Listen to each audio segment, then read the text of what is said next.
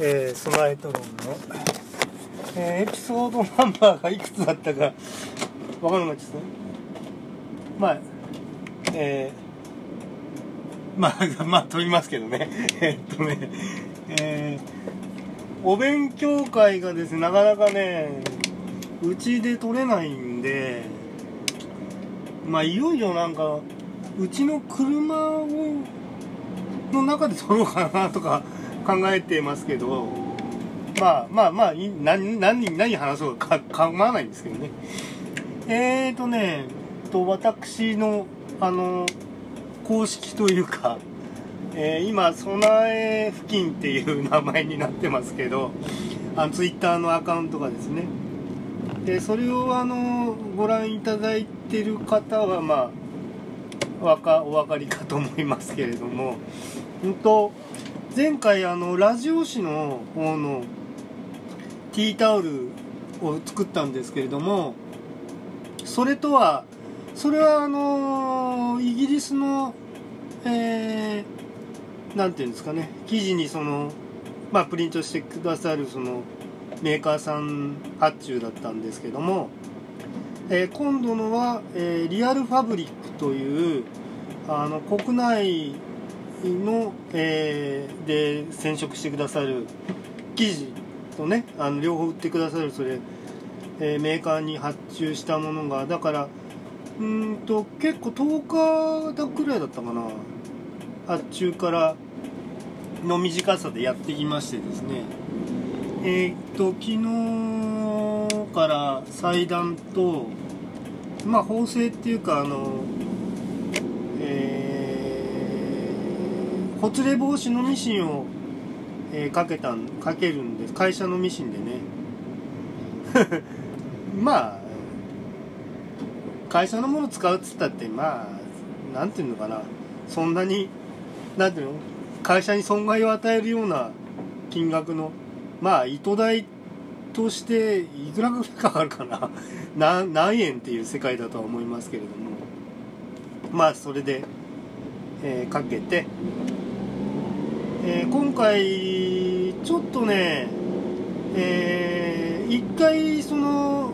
一度そのロックミシンをかけた時にちょっとあの周りのほつれがあ少し気になったんであそっか二重にしてみようかなと思って、えー、全体を、えー、四隅をね四隅だ4辺ね4辺を二重にしてみたんですね。でなかなかまあ二重にすればそれはやっぱりしっかり感がねまあ三重にしてもいいんですけど、うん、まあとりあえずまあ二重でいいかなっていう感じで。あの今回あの前回よりもかなり大ぶりの、えー、大きさになっててであのまあ4えっ、ー、と1シートに4柄えっ、ー、と、えー、4枚分取れるようなあの配置であの絵を配置してでつく要要するに1枚で4枚そのティータオルがと作れると。でうんただその裁断がですねまあ結構うんまあ大変といえば大変。まあまっすぐ切るだけだからっていうことですけれども。うんまあまっすぐ切るのって意外と難しいもんでね。でまあ立ちばさみそれも会社の立ちばさみでやってるんですけど。なんか、その会社の立ちばさみあの登録商標があの舞妓っていうあの舞妓さんあの京都の舞妓さんの舞妓ですね。でそれのあのー、っていう名前がついてる、えー、立ちばさみなんですけれども。なんかもうその舞妓自身は生産がなんか止まってるらしいですね。なんか。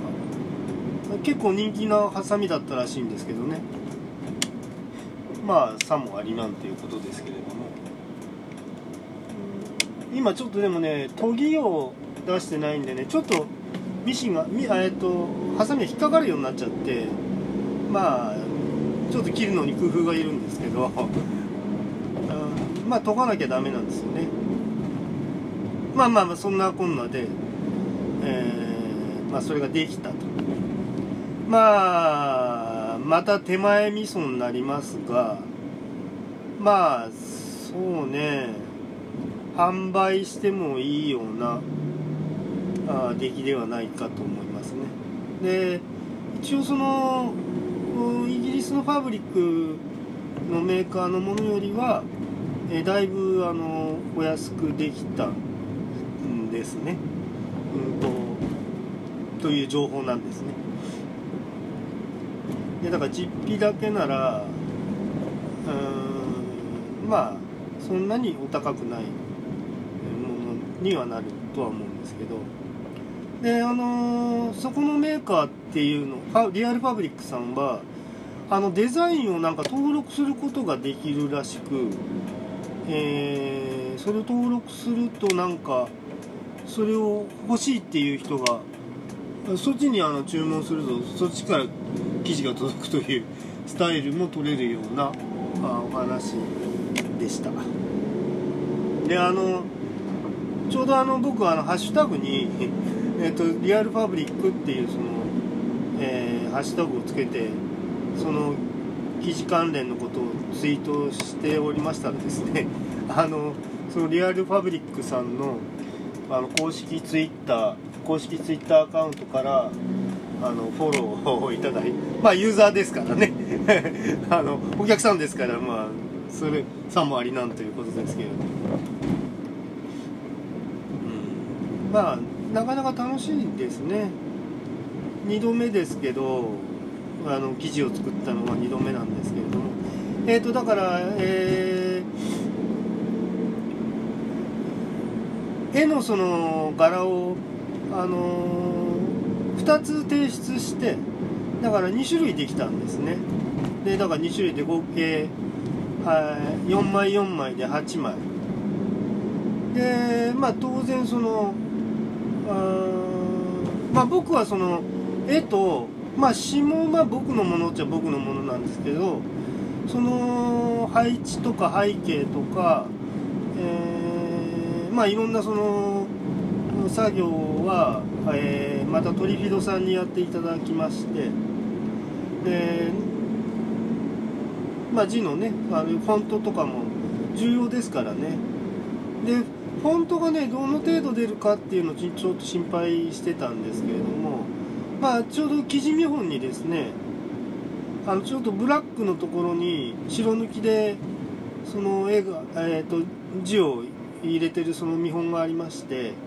でまあそれで結構綺麗に出てたんでまあ字も大丈夫だろうということでまあやってみたんですね白抜きでね。まあ発色はねえっと、結構鮮やかに、えっと、実際のものよりも鮮やかに、え、多少出てましたね。まあそれが悪いかっていうと別に悪いことはなくすごく綺麗な発色でで一旦洗ってみてどうかっていうことありますけれどもまあそんなにえっとえっと2000何年からだって12年からだったかな。まあそこそこねそれであのやられてこられてる。でね生地もねまあ今回コットンリネンですけれどもまあいろいろポリエステルから何からねかなりいろんなものがあるんですね。綿綿だけとか。だから用途によってはえっと綿だけの生地を発注してそれで縫製して何か作るとかね。なんかいろんなことができるんだとは思うんですよね。あの例えばちょっとしたバッグ作るとかあのそういうことも可能なのではという感じがしました。まあ僕はまあそこまでのことはね。まあ裁断してロックミシンまでだったらまあ量産も可能っちゃ可能なんですよね。だからご希望があれば今回えっとラジオ誌の方じゃなくあのまあソナエトロンの方のまあ、グッズっていうことに一応していいっていうことに、えー、なりましたんで、んと、まあいろんなことを、まあ一応ね、まあ、自分の分が、えー、各デザインで2枚ですね。でトリフィドさんの分と、まあ、高野菜菜師さんにお渡しする分で、えー、1枚ずつ余分がまあ出ることは余りがねそれをどうしようかというのが、まあ、ちょっと悩ましい。これはまあちょっと制作者の共同制作の、えっと、トリフィドさんともね相談しなければならない。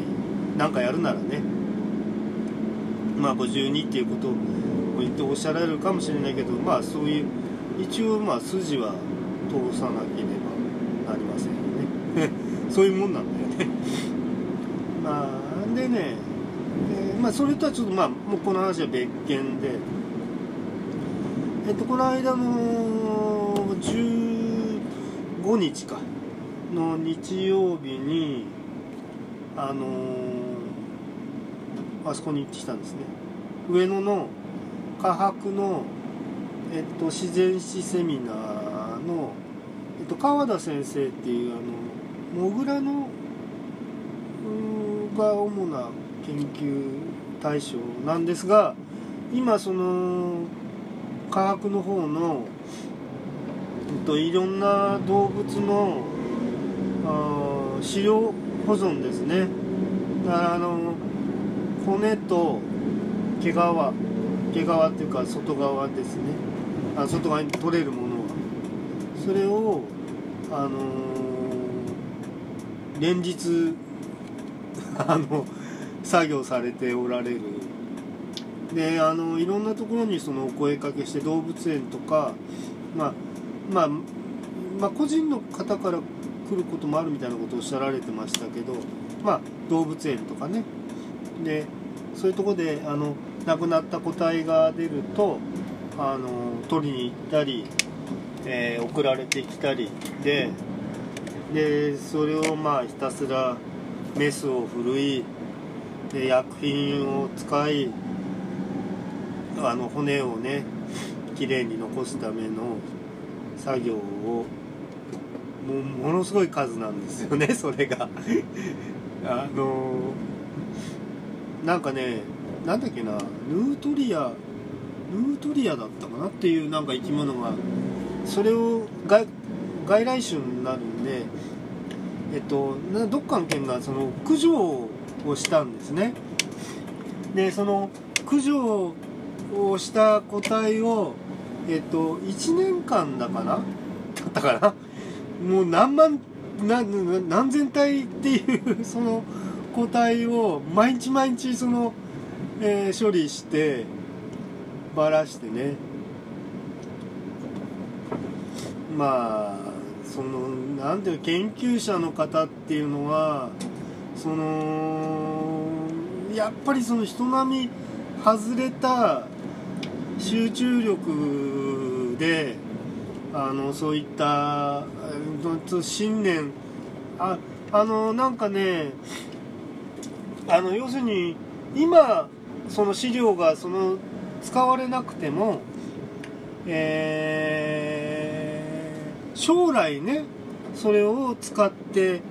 何かされるっていう可能性がある。その要するに未来に向けた遺産を残していく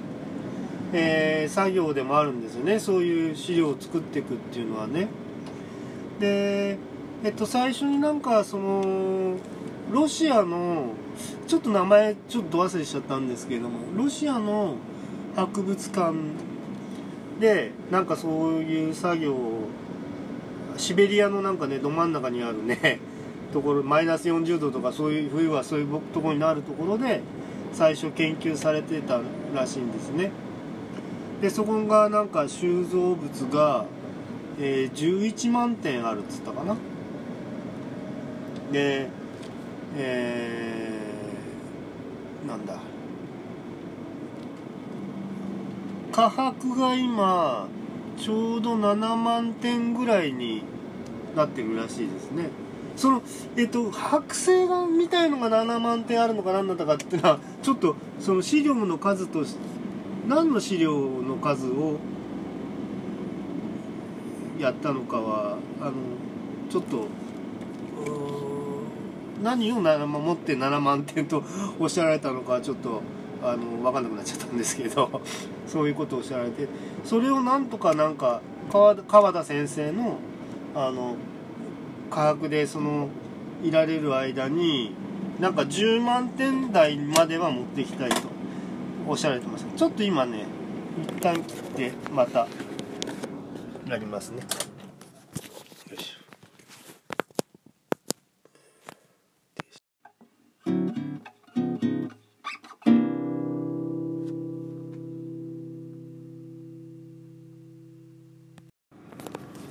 えそれで、えー10えっと、なぜそうしたいかというとえっとなんかねスミソニアン博物館のことをこうそのおしゃられてたんですスミソニアン博物館ってその20万点 あるんだそうですね。その展示あの所蔵してるものが。あだからそうそうか。いろんなその全部剥製みたいなものだけじゃなくて全部のもので20万点ということだったかな。ででその10万点台、えー10万点まで持っていけばあの桁が桁が並ぶと。桁を並べす。今は桁違いなんだ。あの6万7万点ですからね。一桁違うんでその桁違いは嫌だと。であのあのなんだだから桁は並べるとこまでは僕が退職するまでにやりたいっていうこと。すごくね人気のある先生なんだそうですね。まあ確かにねお話面白いしでなんかその今あのなんかウェブマガジンみたいのにあの執筆もあのねあの読み物としての執筆をされてるらしいあの論文ではなくてね。でそこにちゃんとイラストとかもねつけてくれる人がいてでまあいろいろやられてるんですけれどもでえー、なんとねそのね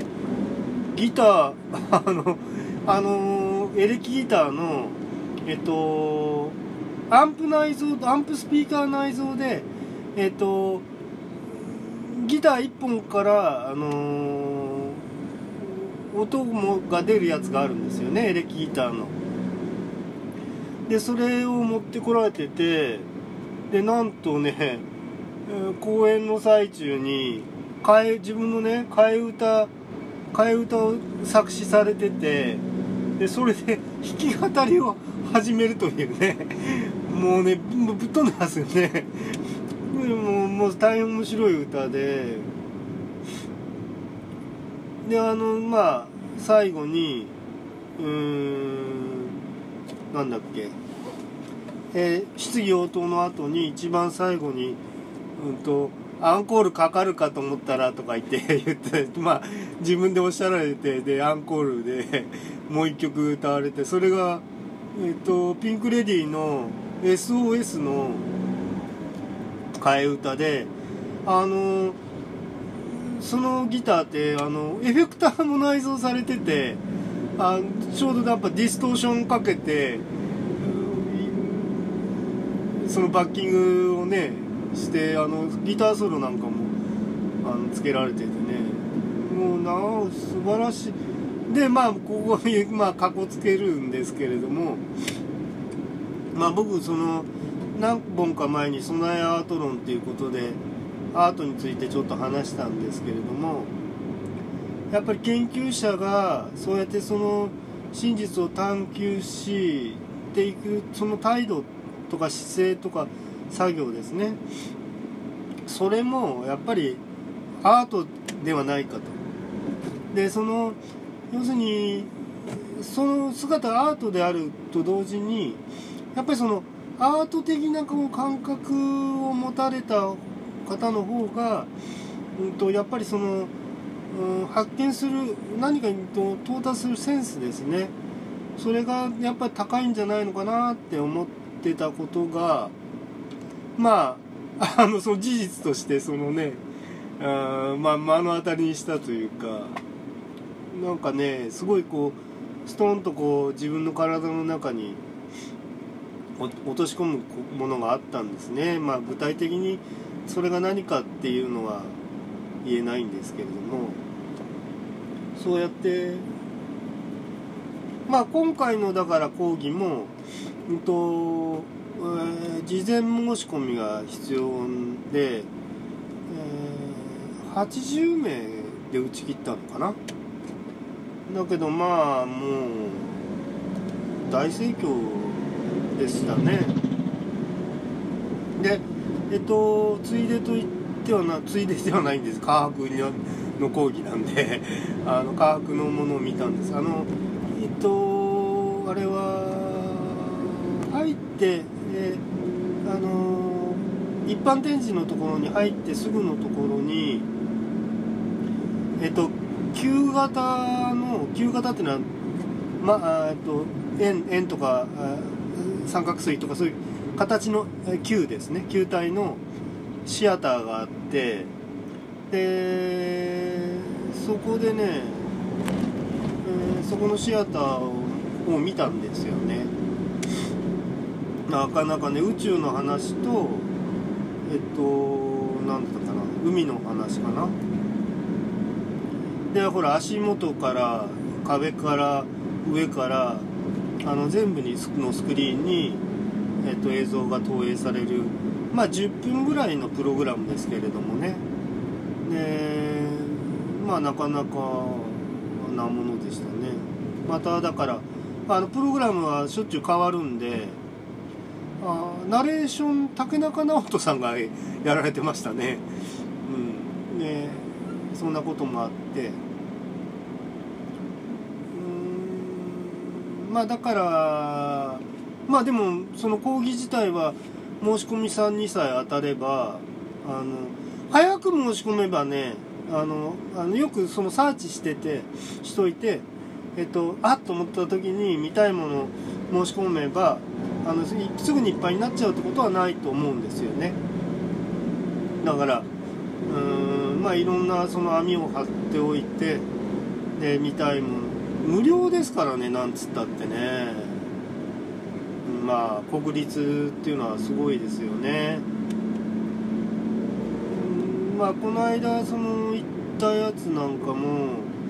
あのそれはあの科博とは関係ないんですけれどあのメートル元気の話とかのやつもね資料冊子みたいのもねバンバン配られてるんですよね。ただで。あれまあそれまあ特定の財団がねあのついてるからまあそこからまあ資金が出てるということにはなりますけれども。うーんまあ素晴らしいですよね。だからそっちの話する前にどんどんどんどんその講義があのこの間大手町でやったのもまあそれも無料なんですよね。でまあなんかまたなんかいろんなものくれると。ほんとね。だからやっぱりそのなんかいろんなものをサーチしとくっていうのは大切ですね。でまああとだからそういうのに詳しい方にあの教えていただくとか。であの例えば研究者の方とかでも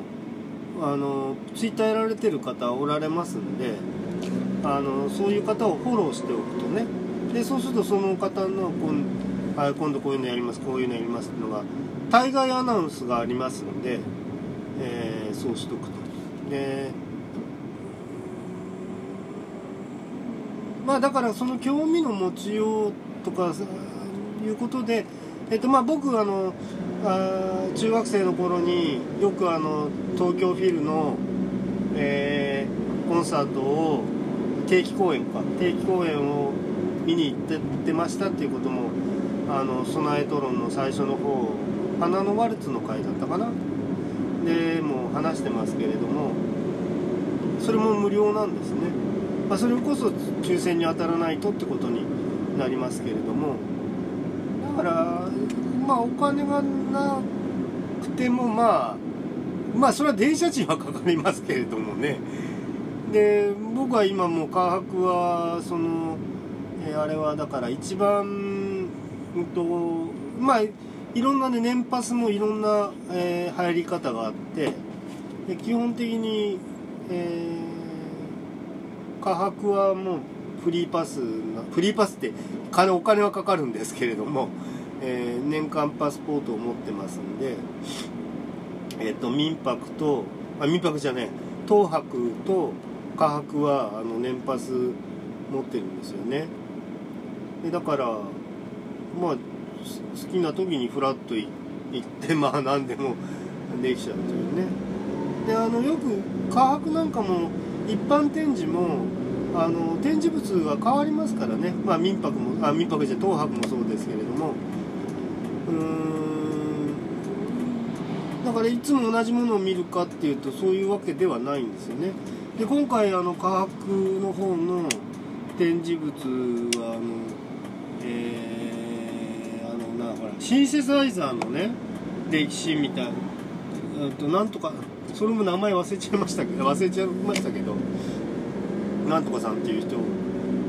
まあそのパイオニアなんこれえっ、とその方はえー、ローランドか。ローランド、まあの前にまあシンセサイザー別のものを作ってたんですけどまあ最終的にローランドの方でね。うんとはだからテルミン。テルミンのなんか初期のものとかもね。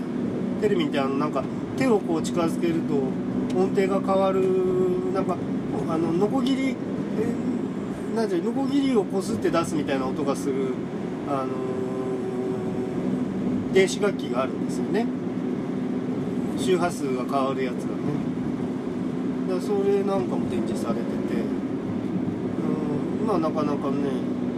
面白かったです。まあそんなに展示物は当然講義がメインだったんであの見てこなかったんそういうことをしてきたというね、え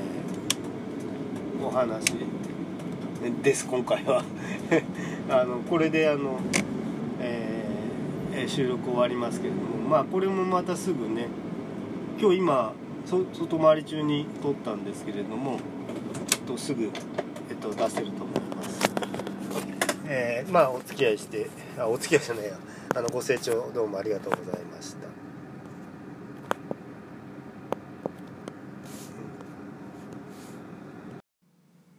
備えと論。